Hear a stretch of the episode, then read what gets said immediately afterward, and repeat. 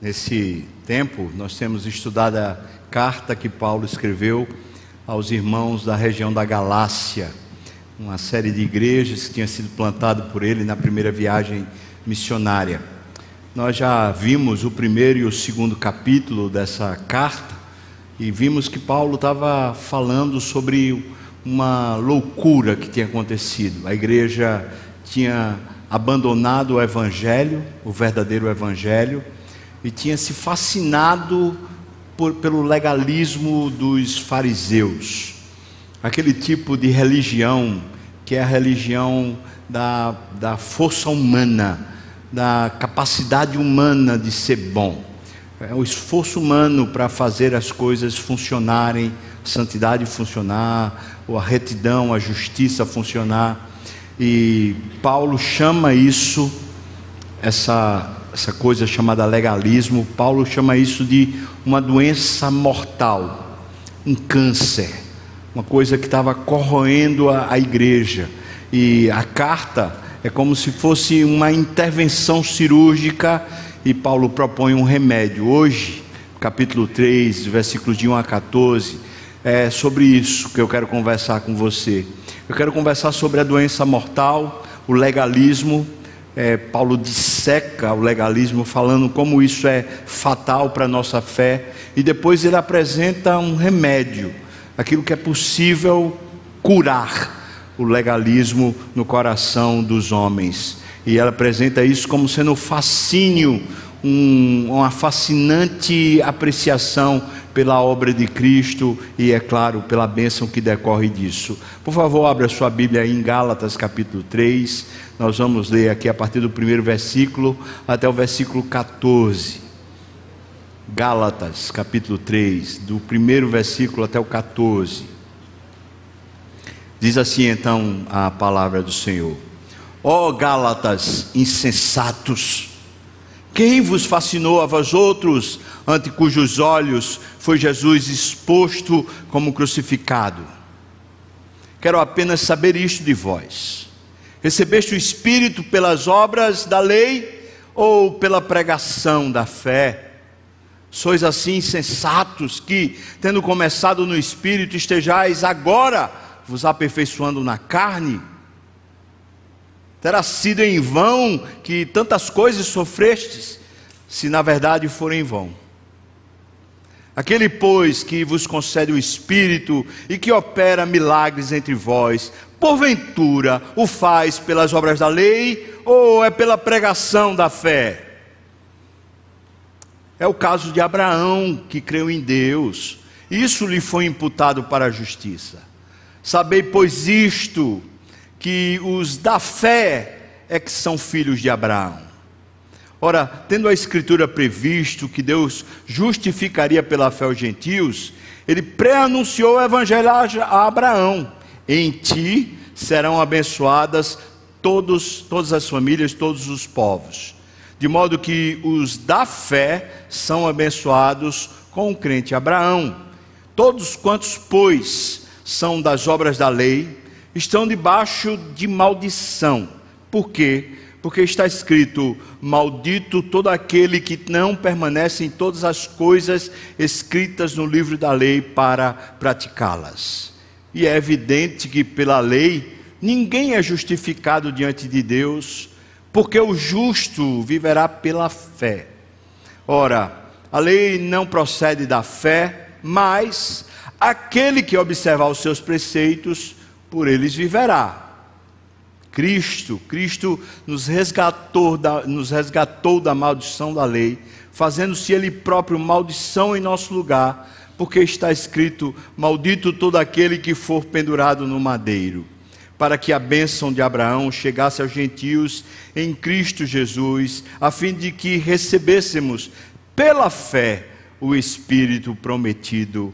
Amém. Vamos orar. Meu Deus, nos ajuda a entender o que é que Paulo está querendo dizer e que sirva para nossa, nossa, nosso alimento, para nossa fé, a instrução que o Senhor tem para nós hoje.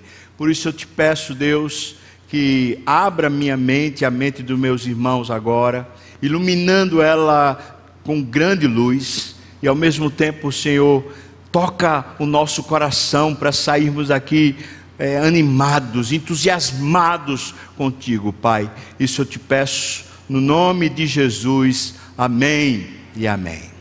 John Stott, falando a respeito desse texto, ele diz o seguinte: o afastamento dos Gálatas do Evangelho não era apenas uma espécie de traição espiritual, mas também um ato de loucura. Veja aí, logo no primeiro versículo que lemos, Paulo diz que havia uma insensatez, uma loucura e depois você vai, ele, eles dizendo que eles estavam enfeitiçados, quando diz: Quem vos fascinou? A palavra aqui no original é justamente isso, um feitiço. Quem foi que produziu um feitiço, uma mentira que enfeitiçou vocês?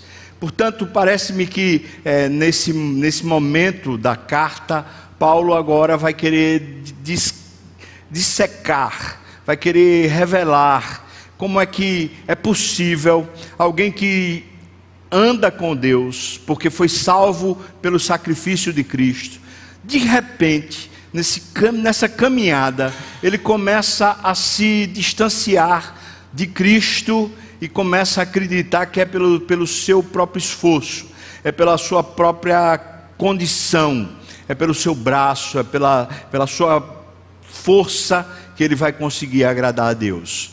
Veja que isso é uma coisa muito sutil.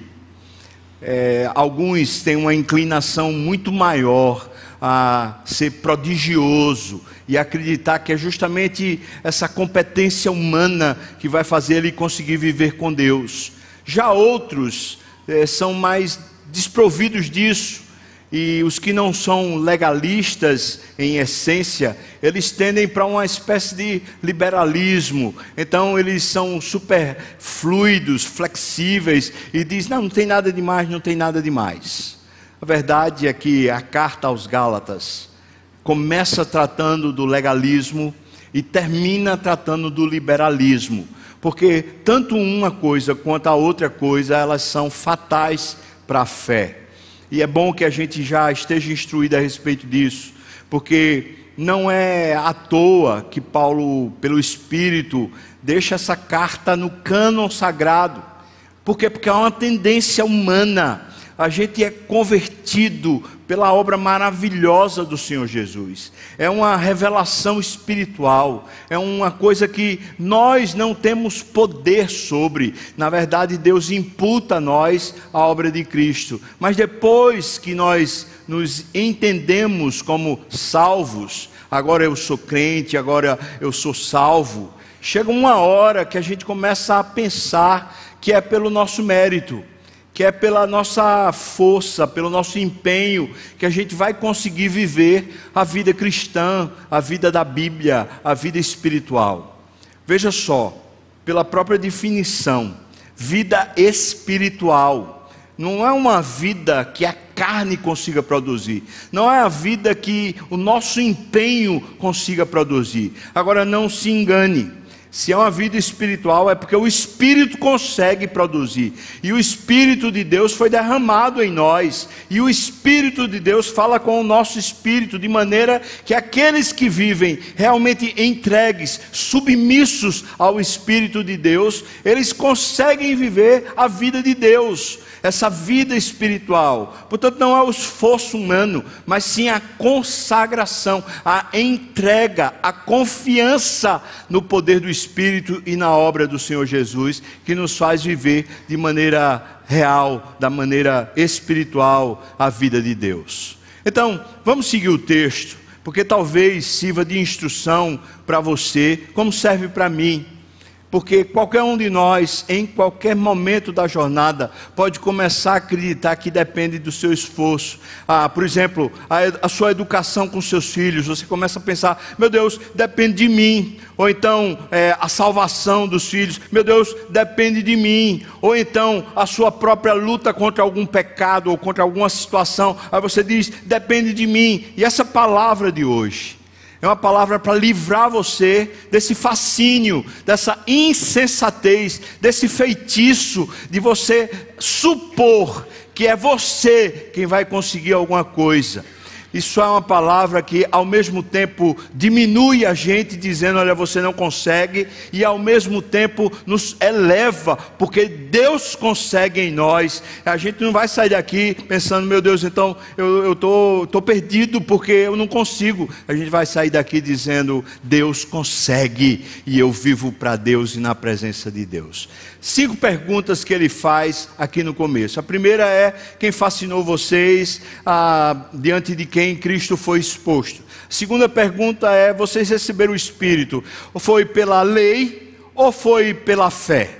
Depois ele pergunta: vocês estão sendo aperfeiçoados é, é na força da carne? Essa pergunta. A quarta pergunta: terá sido em vão que vocês sofreram tantas coisas? E ele até chega a concluir: ele falava, é, foi em vão pelo jeito que vocês estão vivendo agora, foi em vão.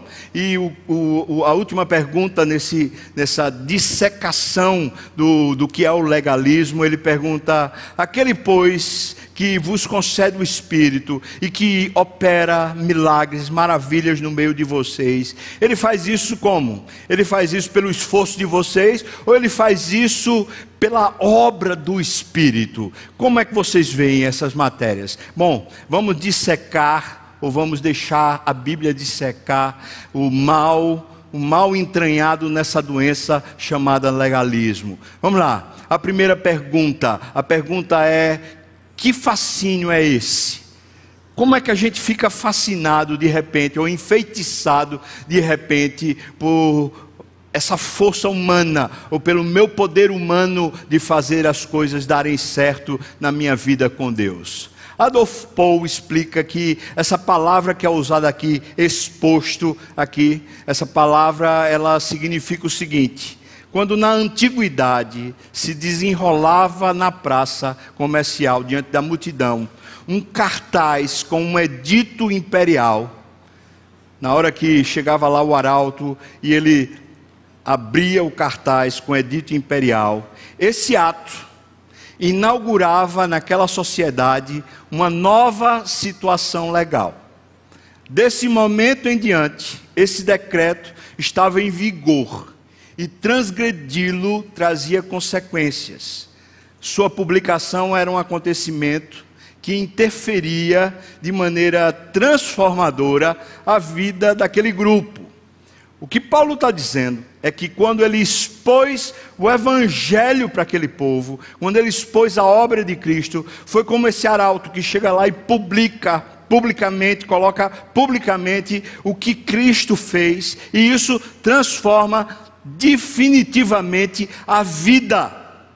Mas me parece que eles tinham passado disso é, o começo dessa carta, Paulo diz isso. Vocês passaram dessa obra de Cristo para acreditar que agora vocês precisam acrescentar. Naquele caso, caso mais específico, o que estava sendo dito para eles é que, além deles acreditarem na obra de Cristo, eles precisavam, por exemplo, se circuncidar.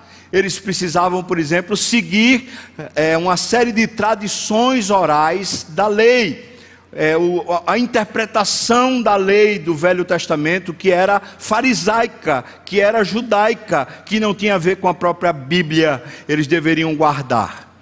E Paulo diz: Isso é um fascínio, porque Cristo foi exposto a vocês. E de repente alguma outra coisa é exposta para vocês e faz, faz vocês largarem Cristo, de forma que vocês não estão mais fascinados por Cristo, estão fascinados agora por essa outra coisa. Que coisa é essa? Senão a força humana ou a força do ego. Em outras palavras, quando ele faz essa pergunta, ele expõe o seguinte a respeito do legalismo. O legalismo é uma doença mortal, porque ela faz você e eu acreditarmos que quem está no centro da vida cristã somos nós e não Cristo. Que quem está no centro da nossa vida com Deus somos nós e não Cristo. Isso é fascinante, por quê? Porque antes da gente ter Cristo, a gente realmente acreditava que quem estava no controle da vida éramos nós. Era o nosso ego, e nós vivíamos por servir o nosso ego. É por isso que, naquele tempo, quando alguém nos elogiava, a gente se sentia tão enobrecido, e quando alguém criticava ou falava pelas costas, a gente se sentia tão mal. Por quê? Porque a gente vivia para satisfazer o nosso ego. E agora, o que estava acontecendo na igreja da Galácia é que a introdução do legalismo fazia com que eles ficassem fascinados por, de novo, o ego deles ser o centro da vida deles. Veja que coisa sutil. Agora, aparentemente, eles estão andando com Deus, por quê? Porque eles ainda acreditam na obra de Cristo. E porque eles estão pegando as coisas da lei, estão agora seguindo. Então, supostamente, eles estão fazendo tudo certo. Mas o que aconteceu foi um problema interior. Não foi um problema de conduta em si, mas foi um problema interior. Eles largaram a dependência de Cristo, Cristo como centro da vida deles, e agora eles estão fascinados por o ego deles ou a força deles conseguir fazer a vida é, com Deus acontecer. E isso de fato fascina. Quando a, a, gente começa a acreditar que somos nós que estamos no centro, nós ficamos fascinados. E na verdade é tão fácil quando é, qualquer pessoa ela começa a nos colocar numa posição majestosa ou numa posição importante. Como nós ficamos fascinados? E era isso que estava acontecendo. Eles estavam largando Cristo como centro da vida, para eles se tornarem o centro da vida. Quem é o centro da sua vida, irmão? Você vive para se satisfazer, e então você usa Deus e a Bíblia para se satisfazer. O que importa é você estar bem, é você estar feliz. Ou você vive para satisfazer Deus?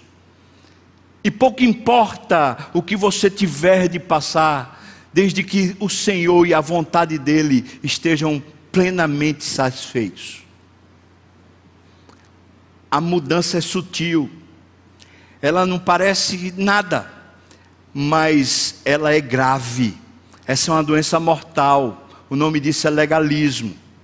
É quando a gente acredita que depende de nós para o nosso filho dar certo.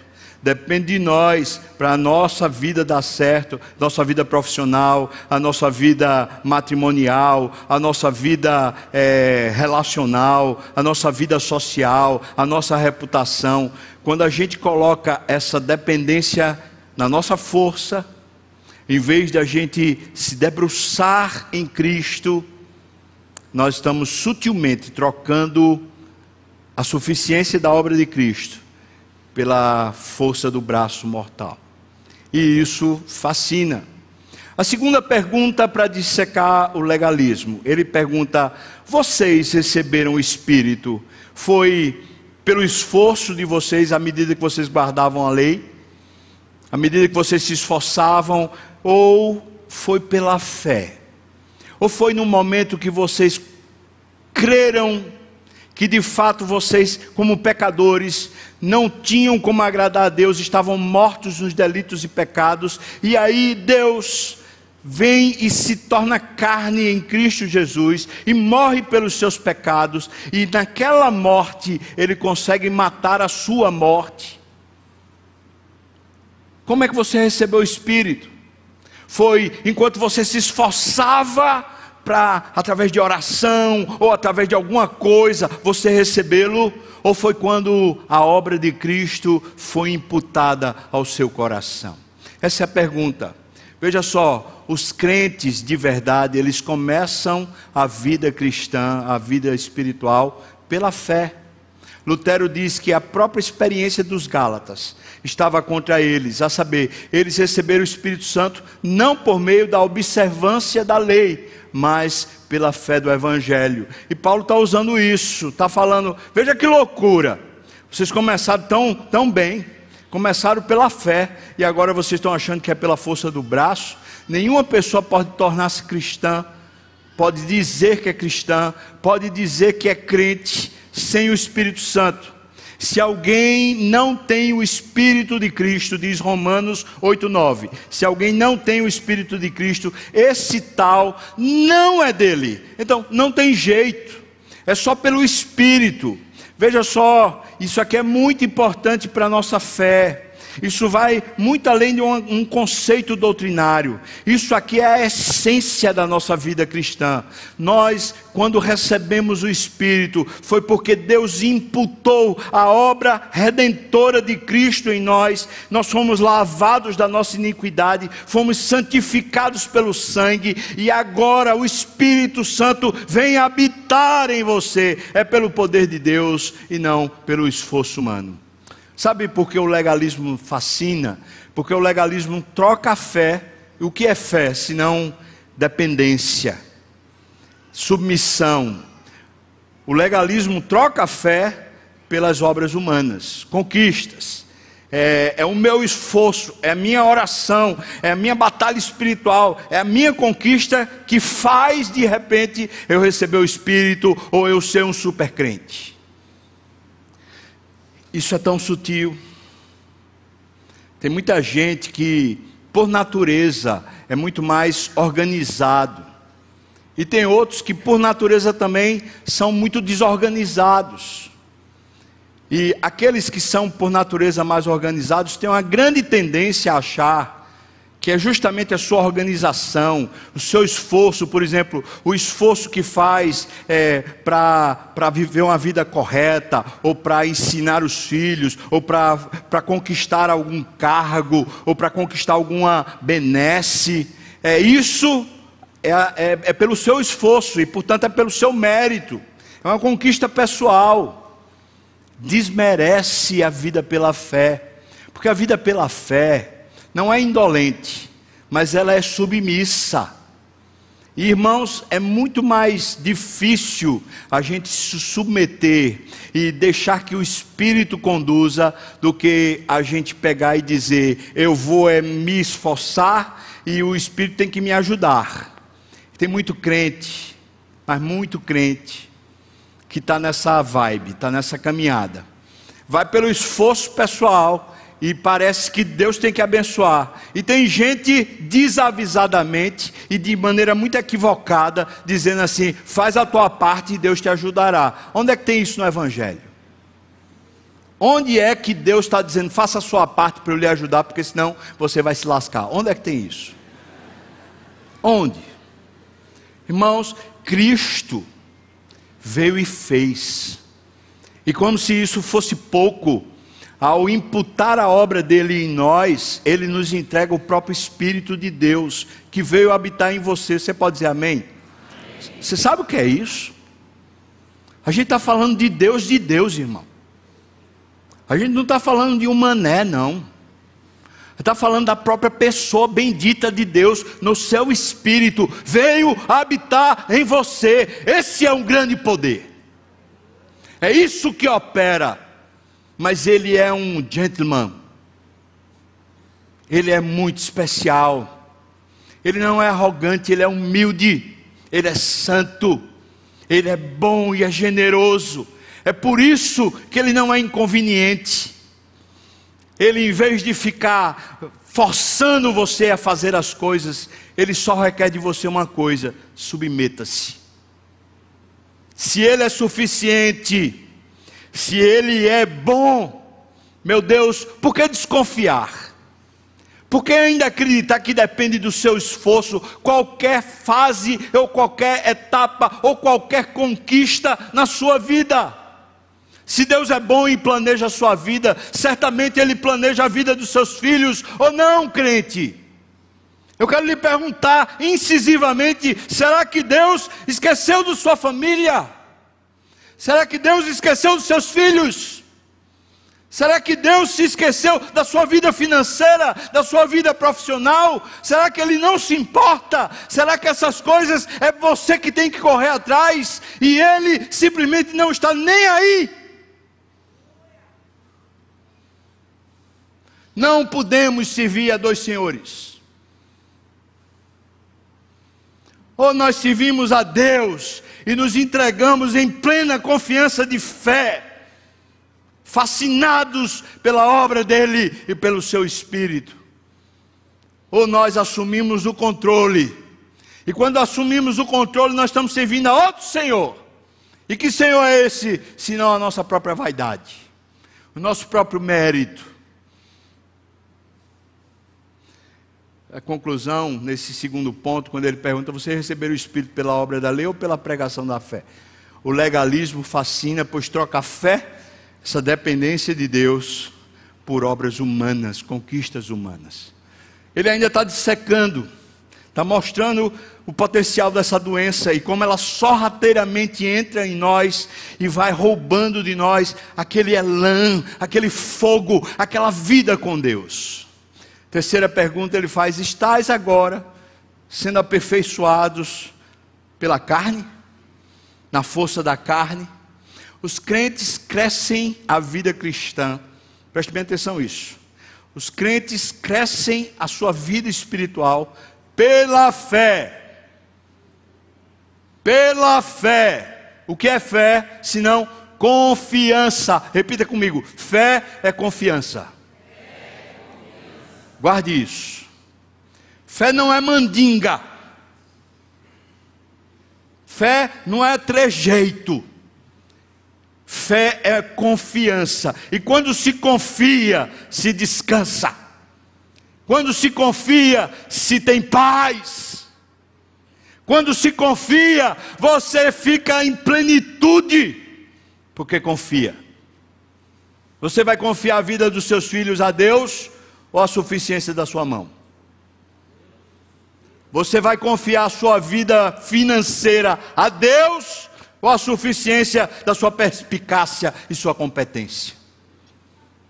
Você vai confiar os seus relacionamentos interpessoais, inclusive o casamento, a Deus ou o seu poder de sedução e conquista? Vocês estão sendo agora aperfeiçoados na carne, e é isso que Paulo pergunta a transformação que a gente sofre. A gente sofre no momento da salvação. Nós éramos naturalmente, por natureza, nós éramos de natureza pecaminosa. Nós estávamos alheios à vida de Deus. Quando Cristo imputa a nós, coloca em nós a obra redentora dele, ele gera em nós uma nova vida.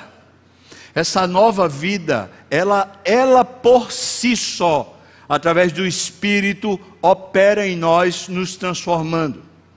É como se a gente pudesse dizer assim: a gente já ganha o pacote completo, a gente já ganha toda a santidade e toda a vida de Deus, mas a gente ainda não sabe como desfrutar, a gente ainda vai tateando e aprendendo.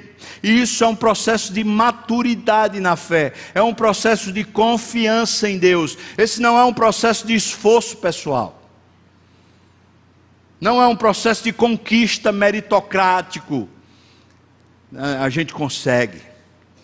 Sabe, é, o legalismo fascina, porque troca o poder do espírito pelo poder do ego. E é por isso que fascina. Henriksen diz o seguinte: a presença ativa do Espírito assinala a presença interna de Cristo. E a pergunta é: é pela carne ou é pelo Espírito? Quem é que faz a obra de Cristo operar em você? É o seu esforço? Ou é o próprio Espírito de Deus que assume sobre você um poder regenerador e transformador e santificador?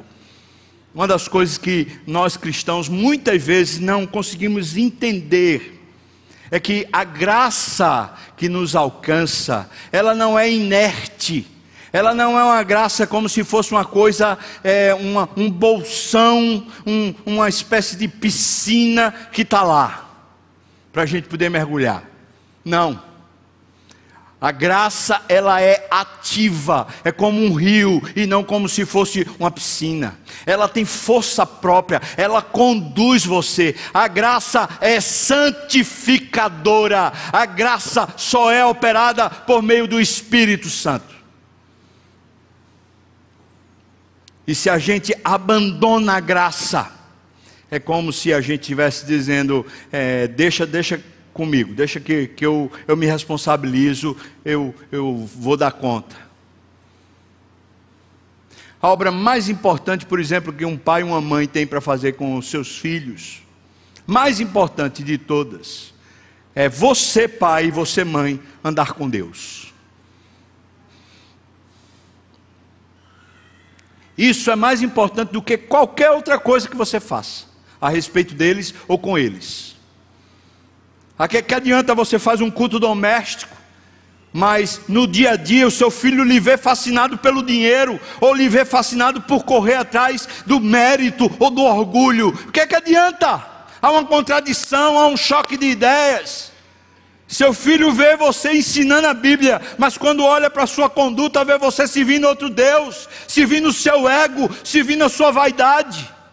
Você abre a Bíblia e ensina com, com uma, uma capacidade imensa, porque você é bem assertivo, você conhece, você fala tudo direito, mas quando chega no relacionamento com a esposa, você é arrogante, ou quando chega no relacionamento com o marido, você é impetuosa, você é sem sabedoria. O que é que adianta? que, que adianta? Você acha sinceramente que esse culto doméstico é que vai salvar o seu filho? A Bíblia é muito clara. Ensina a criança no caminho que deve andar. E ainda quando ela for velha, não se desviará dele. Você sabe o que é ensinar a criança no caminho que deve andar? Se você olhasse esse texto, fazendo um exegese no hebraico, você veria o seguinte: as pegadas que você deixar, seu filho vai pôr o pé atrás. Isso é ensinar o caminho. O seu exemplo, o seu exemplo, como o seu coração ama a Deus, como você é afeito a Deus, como você se curva e se humilha na presença de Deus, como você é devoto ao Senhor, como você está submisso à vontade de Deus, como você ressignifica a si mesmo, a sua própria identidade, à medida que lê a Bíblia. Você é um homem de Deus que caminha com Deus, então o seu filho vê isso, vê até quando ele não precisa, quando não está na sua companhia. É isso, irmão. É Cristo em nós, não é a nossa carne, não é o nosso esforço. E quando nós sabemos que é Cristo em nós, há uma grande esperança, porque Ele não abandona, Ele não larga. O nosso Cristo é fiel, mesmo quando somos infiéis. O nosso Cristo nos abençoa e nos guarda. Ele olha para nós e olha para nossa casa. Ele olha para toda a estrutura da nossa vida, Ele não olha para você dentro de uma igreja, Ele olha para você em toda a sua vida, cada aspecto seu. E Ele se importa, Ele se importa quem você é, Ele criou você com um propósito eterno, Ele tem vontade, Ele tem vocação, Ele tem emprego, Ele tem jornada, Ele tem um recurso, Ele tem um sustento, Ele tem tudo para você, filho. Não depende de você. Mas o legalismo fascina, porque você diz, rapaz, é, se, se eu não correr atrás, não vai cair do céu, não. E tem muito crente que está dizendo isso o tempo todo. E quando você diz isso, você nem percebe que o que você está dizendo é que o que você vive não vem do céu, não vem de Deus, é da sua mão. Ah, miserável, é isso que você quer? Viver da sua mão ou você quer viver da bênção que cai do céu? Escolha. Porque eu quero viver é do que Deus tem para me dar. Da bênção que vem das mãos dele. Inclusive bênçãos materiais que caem do céu e me alcançam conforme a bondade dele no tempo da graça. E você quer o quê? Terceira, a quarta pergunta. Será que foi em vão a pergunta que Paulo fala, dissecando o legalismo? Será que foi em vão que vocês sofreram tantas coisas? Deixa eu explicar isso.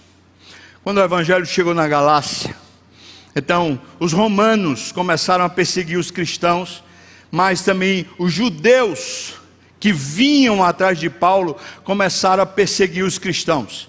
Então, os cristãos, aqueles primeiros cristãos, eles começaram a sofrer muitas sanções e muitas perseguições, tanto da parte de Roma como da parte dos judeus. E Paulo está perguntando: será que foi em vão?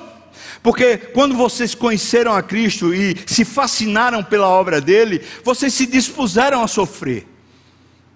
Na verdade, a igreja primitiva está escrito lá em Atos que os cristãos, eles não consideravam o sofrimento por Cristo como se fosse um sacrifício, uma coisa desonrosa, um cansaço. Ai meu Deus, eu tenho que passar por isso. É o contrário, eles falavam: o Senhor nos considerou dignos, era uma honra o Senhor nos considerou dignos de sofrermos por causa do nome dEle. Era um privilégio você poder padecer por causa do seu amor por Cristo. Veja a proposição da vida cristã: não é Cristo me fazer me folgar, me dar conforto, me dar consolo, e Ele dá.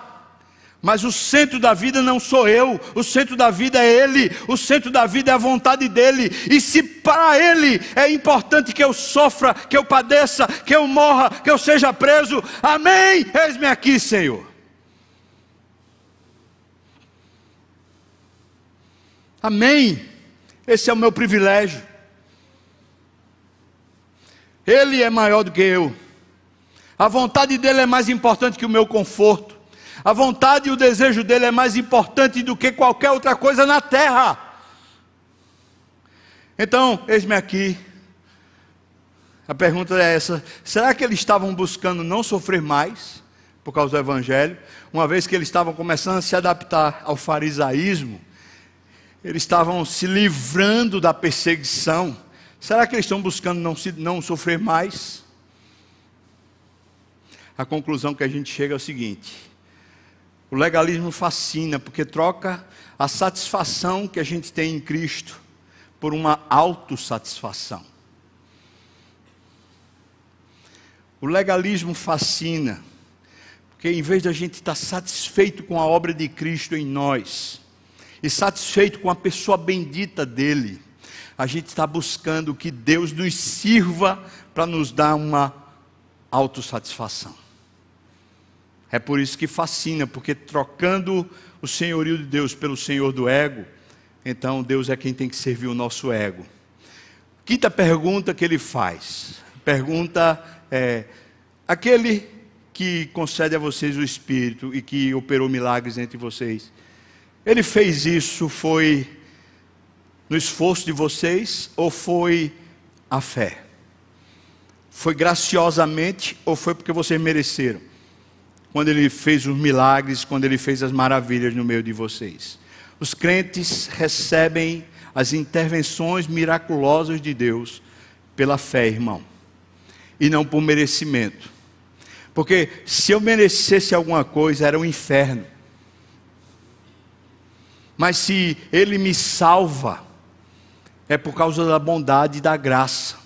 Se aos 18 anos eu levo um tiro e fico pronto para morrer, inclusive tive morte clínica, e ele não quis que eu morresse, o nome disso se chama graça. Esse milagre não foi porque eu merecia, não foi porque eu era bonzinho, não foi porque eu tinha alguma coisa para cumprir aqui na terra, é porque ele olhou e falou assim: Eu vou ser gracioso com esse menino aqui, eu vou dar mais a ele um tempo de vida.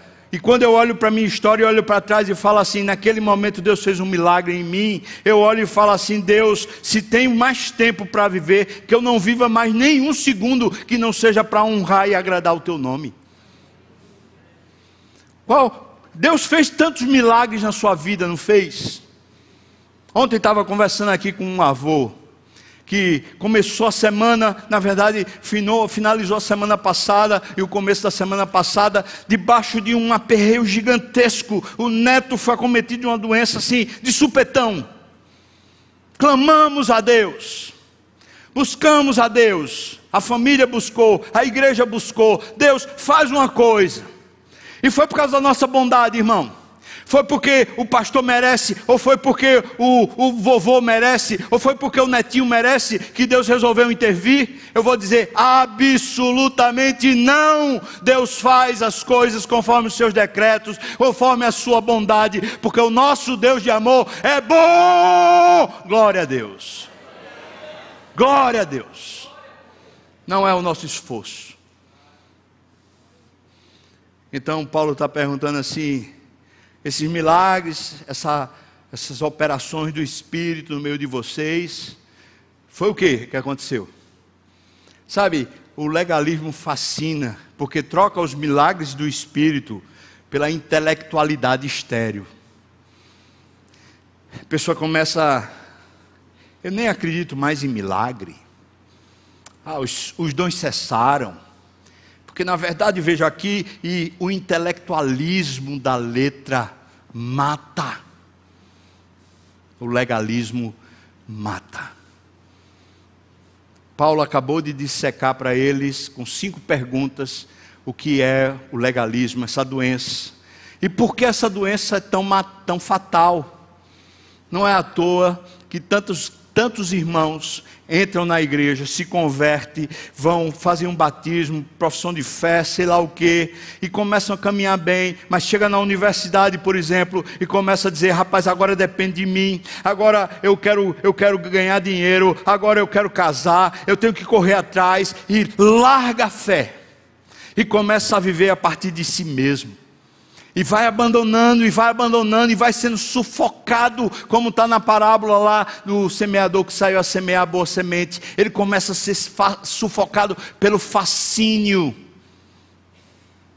Não é à toa que muitos crentes começam, mas daqui a pouco eles estão, ah, eu estou desgostoso com a igreja, porque eu me esforcei tanto e ninguém reconheceu, e era mérito, irmão.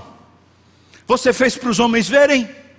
Você fez para de alguma maneira você ser elogiado ou ser percebido? Porque se foi, essa obra não chegou ao céu. Nunca Deus recebeu essa obra. Essa obra foi do seu ego para você mesmo. O Deus é que o Deus que é o seu centro é você. E isso é fascinante. Nós começamos dizendo, Deus, eu quero te glorificar, e daqui a pouco alguém elogia e fala, que sermão abençoado você pregou, ou então diz, rapaz, a sua visita foi tão importante, restaurou o meu ânimo, e você começa a acreditar que é você, é o seu ministério, é o seu poder, é a sua eloquência, é a sua presença, é, é o, o que você tem, e não é você, irmão, nem sou eu, glória a Deus por isso, é Deus. É Deus demais, suficiente demais para todos nós. Glória a Deus por isso. Por isso, a gente não pode se perder no legalismo. Mas se eu, se eu parasse aqui, então eu estaria sem, sem falar sobre o bom desse sermão, que é o remédio. Depois de Paulo entrar tão forte, dizendo que eles estão fascinados e estão enfeitiçados, então Paulo fala: olha, tem tratamento para isso. E esse tratamento vai nos próximos versículos. Os próximos versículos, a partir do versículo 6 até o 14, nós vamos pegar aqui cinco pontos rápidos para a gente ver como a gente pode deixar o fascínio do ego, o fascínio do legalismo e voltar a se fascinar pela obra de Cristo. Primeiro, Paulo argumenta o seguinte, aqui no versículo 6. Ele diz: o Abraão, patriarca lá, ele foi justificado pelo esforço dele ou foi pela fé? E a resposta é simples: foi pela fé. Abraão, Abraão é antes da lei. Abraão é o pai dos judeus, todos os judeus. Abraão é o pai da fé. E portanto, todos nós que cremos na obra de Cristo e somos justificados pela obra de Cristo, a semelhança dele que foi justificado por Cristo, todos nós somos filhos de Abraão, porque somos filhos da mesma fé que Abraão teve. E Paulo então está dizendo isso, presta atenção, que a justificação pela fé, ela é anterior à própria lei.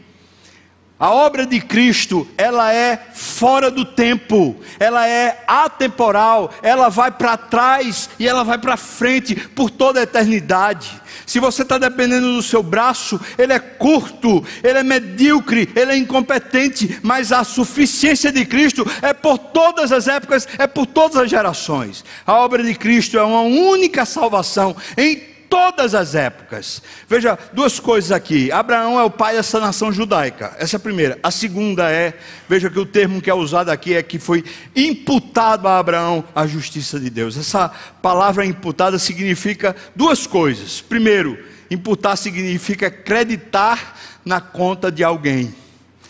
Nós devíamos nosso pecado fez a gente dever a vida. O salário do pecado é a morte. Então quem peca morre, porque tem que pagar. Nós devíamos. Então a justificação é Deus in, in, colocando na nossa conta a vida de Cristo. Mas tem outro, outro significado também. Mais do que acreditar na conta, mais do que isso, os pecados seus, de qualquer pessoa que crê em Cristo, deixam de ser registrados na conta. Em outras palavras, sua conta está livre de dívida agora. O cartão de crédito está sem limite e não tem jeito, porque está pago. Você pode dizer aleluia, irmão? Isso é tremendo, meu Deus. A justificação dele excede qualquer compreensão humana. Como é que eu vou largar a obra de Cristo para começar a acreditar que é pelo meu esforço? Segundo ponto aqui, Paulo fala sobre a promessa. Uma promessa que foi feita a Abraão. Quando Deus chamou Abraão, Deus estava incluindo o mundo gentílico. Os versículos 7 a 9 tratam sobre isso. Não está tratando apenas dos judeus, mas está tratando dos gentios. E os crentes da Galácia eram gentios, como nós somos. O que é que Paulo está argumentando? É que a promessa que foi feita a Abraão, a promessa de justificar pela fé, ela não é uma promessa que é apenas para um gueto, para um grupo, para os judeus, mas é para todos aqueles que o Senhor escolher, para todos aqueles que o Senhor salvar. Ela é muito maior. Os gentios são justificados pela fé. Que bênção era essa que todas as nações viriam a herdá-la. A palavra é simples. A bênção que foi prometida a Abraão é a justificação pela fé. Diga comigo: justificação pela fé. Vamos lá? Justificação pela fé. É isso. Se você recebeu, através da sua confiança em Cristo, a justiça de Deus, então você recebeu a bênção de Abraão que tinha sido prometido lá atrás. E portanto você também é filho de Abraão. Sendo assim, os Gálatas já eram filhos de Abraão, e não era por causa da circuncisão, mesmo que Abraão também tenha sido circuncidado, mas não era por causa do esforço da circuncisão que os tornava filhos, mas por causa da justificação pela fé. A obra de Cristo é é a própria bênção de Deus imputar a justiça do filho dele na sua conta e deixar você sem dívidas. Terceiro, como é que eu posso me fascinar pela obra de Cristo? A realidade do legalismo é uma realidade de maldição. Leve em conta isso. Veja que o argumento dele aqui tem três pontos. Primeiro, a lei, impo, a lei impõe maldição. Versículo 10 diz assim: Maldito todo aquele que não permanece em todas as coisas escritas no livro da lei para praticá-las. Se depende do seu esforço, preste bem atenção nisso. Você vai ter que ser perfeito. Você não pode errar em nenhum momento, nunca, a vida toda, você não pode errar. Assim você se justifica. Mas quem é que consegue isso? Então ele está dizendo: se você não cumprir, então você é maldito. Então, quem começa a viver a vida do ego está debaixo de maldição. Segundo, a lei produz frustração. Versículo 11 diz: pela lei ninguém é justificado diante de Deus. Você acha que vai e consegue, mas sabe qual é o fruto disso? Frustração. É o que eu acabei de falar. Muita gente termina saindo da igreja, saindo do evangelho frustrado. Por quê? Porque o ego frustra. Você não consegue. Terceiro, versículo 12: a lei exige de você perfeição. Aquele que observar os seus preceitos, por ele viverá. Então, você vai viver a depender de você conseguir. Só que não consegue, então você precisa ser perfeito. A lei exige que você seja perfeito. Quem é legalista tem a presunção de acreditar que consegue, que de alguma maneira já chegou a algum grau. Não, mas eu sou uma pessoa polida, eu sou uma pessoa educada, eu sou uma pessoa responsável, eu sou uma pessoa organizada, eu sou uma pessoa que procura fazer tudo direito e acha que isso é credencial.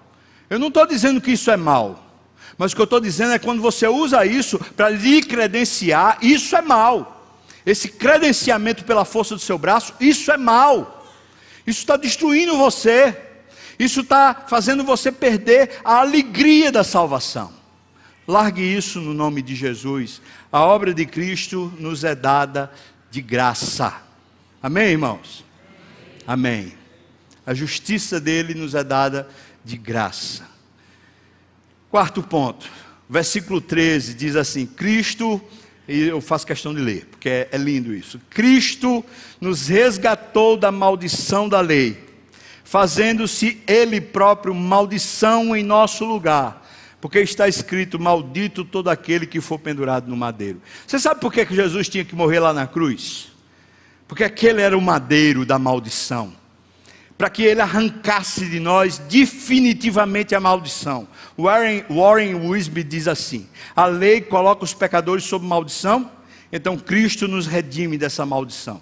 Desejamos a bênção de Abraão, ela só é recebida por meio de Cristo. Veja que coisa extraordinária. É a obra de Cristo, não é o esforço humano. É Cristo que se faz maldito para pegar sua maldição e levar consigo para tornar você bendito ou abençoado de Deus. Três coisas que eu queria que você percebesse. A justificação tem como causa meritória o sacrifício expiatório de Jesus, capítulo 3, versículo 13. Segundo, a justificação implica a plena satisfação das demandas da lei. Cristo satisfez completamente a lei.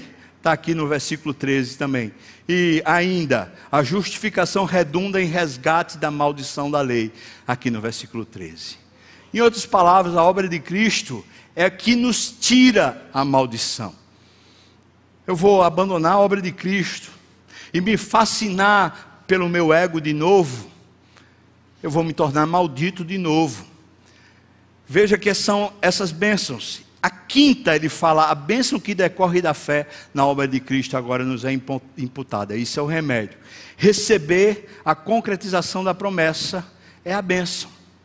Então eu quero lhe perguntar isso. E isso tem que ser muito pessoal. Você foi justificado? Você realmente confia e acredita que quando Cristo está morrendo na cruz, não é a morte dele, é a sua morte, é o seu pecado, é a sua dívida que ele está pagando, não a dele, porque ele não tinha dívida. Você acredita assim? Você confia que ele paga tudo cabalmente e que além de pagar tudo, ele ainda dá para você o crédito da vida eterna? Você confia nisso? Você confia nos méritos de Cristo? A benção ela vem pela fé na obra de Cristo e não pelo seu braço mortal. A bênção é dita aqui no, no último versículo 14 que a bênção é receber o Espírito prometido. A promessa que estava lá era a promessa do Espírito, que só seria recebido quando Cristo quitasse a dívida. E que Espírito é esse, senão o próprio Espírito Santo que veio habitar em nós? Irmãos, o que foi que aconteceu? Mudou a realidade. Agora nós somos templo, casa de adoração. O que é que significa isso? Quando você se prepara lá, faz suas indumentárias, eu todo chique aqui, venho para a igreja, é para quê? Para quê? Para a glória de Deus. Por quê? Porque o templo a gente entende que é um lugar para culto ou não? Não é isso que você entende, irmão? Sim? Se sim, que templo é o templo que Deus habita, se não você?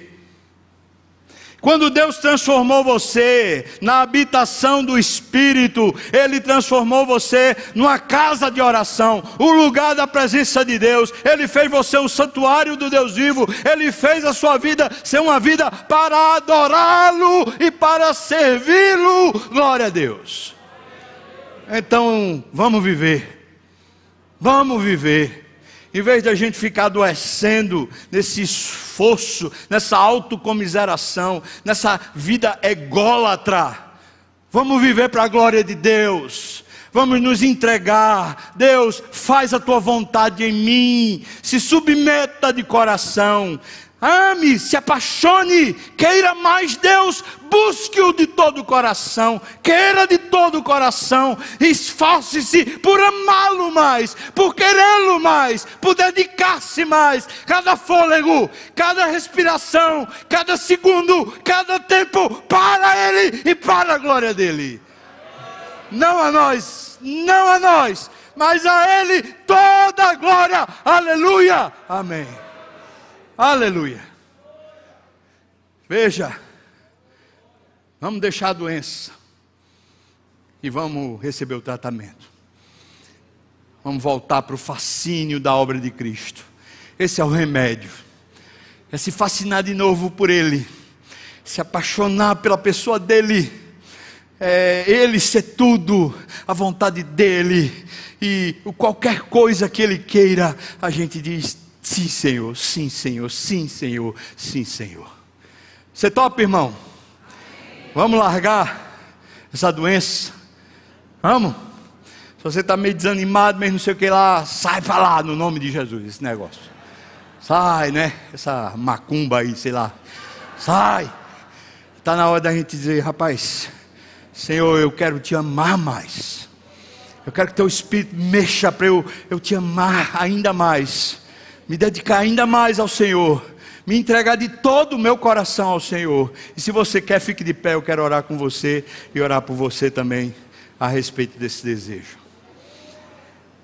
Meu Senhor, se tem alguma coisa que mexe conosco, se tem alguma coisa que muda a nossa vida, é o que Cristo fez, não há nada melhor, nada mais poderoso, aquela obra bendita que foi em nosso lugar. Agora aplica essa obra ao nosso coração e nossa mente se fascine de novo pela suficiência de Cristo, pela autoridade de Cristo, pelo senhorio de Cristo. Nós queremos agora em pé dizer: usa-nos para a tua glória, Senhor. Não estamos buscando o nosso ego, nem o nosso conforto, nem autogratificação. O que estamos querendo é que o Senhor seja glorificado em nós. Senhor, seja glorificado na nossa vida de trabalho, seja glorificado na nossa família, seja glorificado em cada fôlego da nossa respiração, seja glorificado no nosso corpo, Deus, seja glorificado em tudo, nós oramos no nome de Jesus, amém e amém. E que a graça do nosso Senhor e Salvador Jesus Cristo, o amor de Deus, o nosso querido e amado Pai, a comunhão, o consolo, a bênção, o poder e o avivamento do Espírito venha sobre nós, o povo do Senhor, não só aqui agora, mas até quando Ele voltar e nos tomar definitivamente para si. Aleluia! Amém.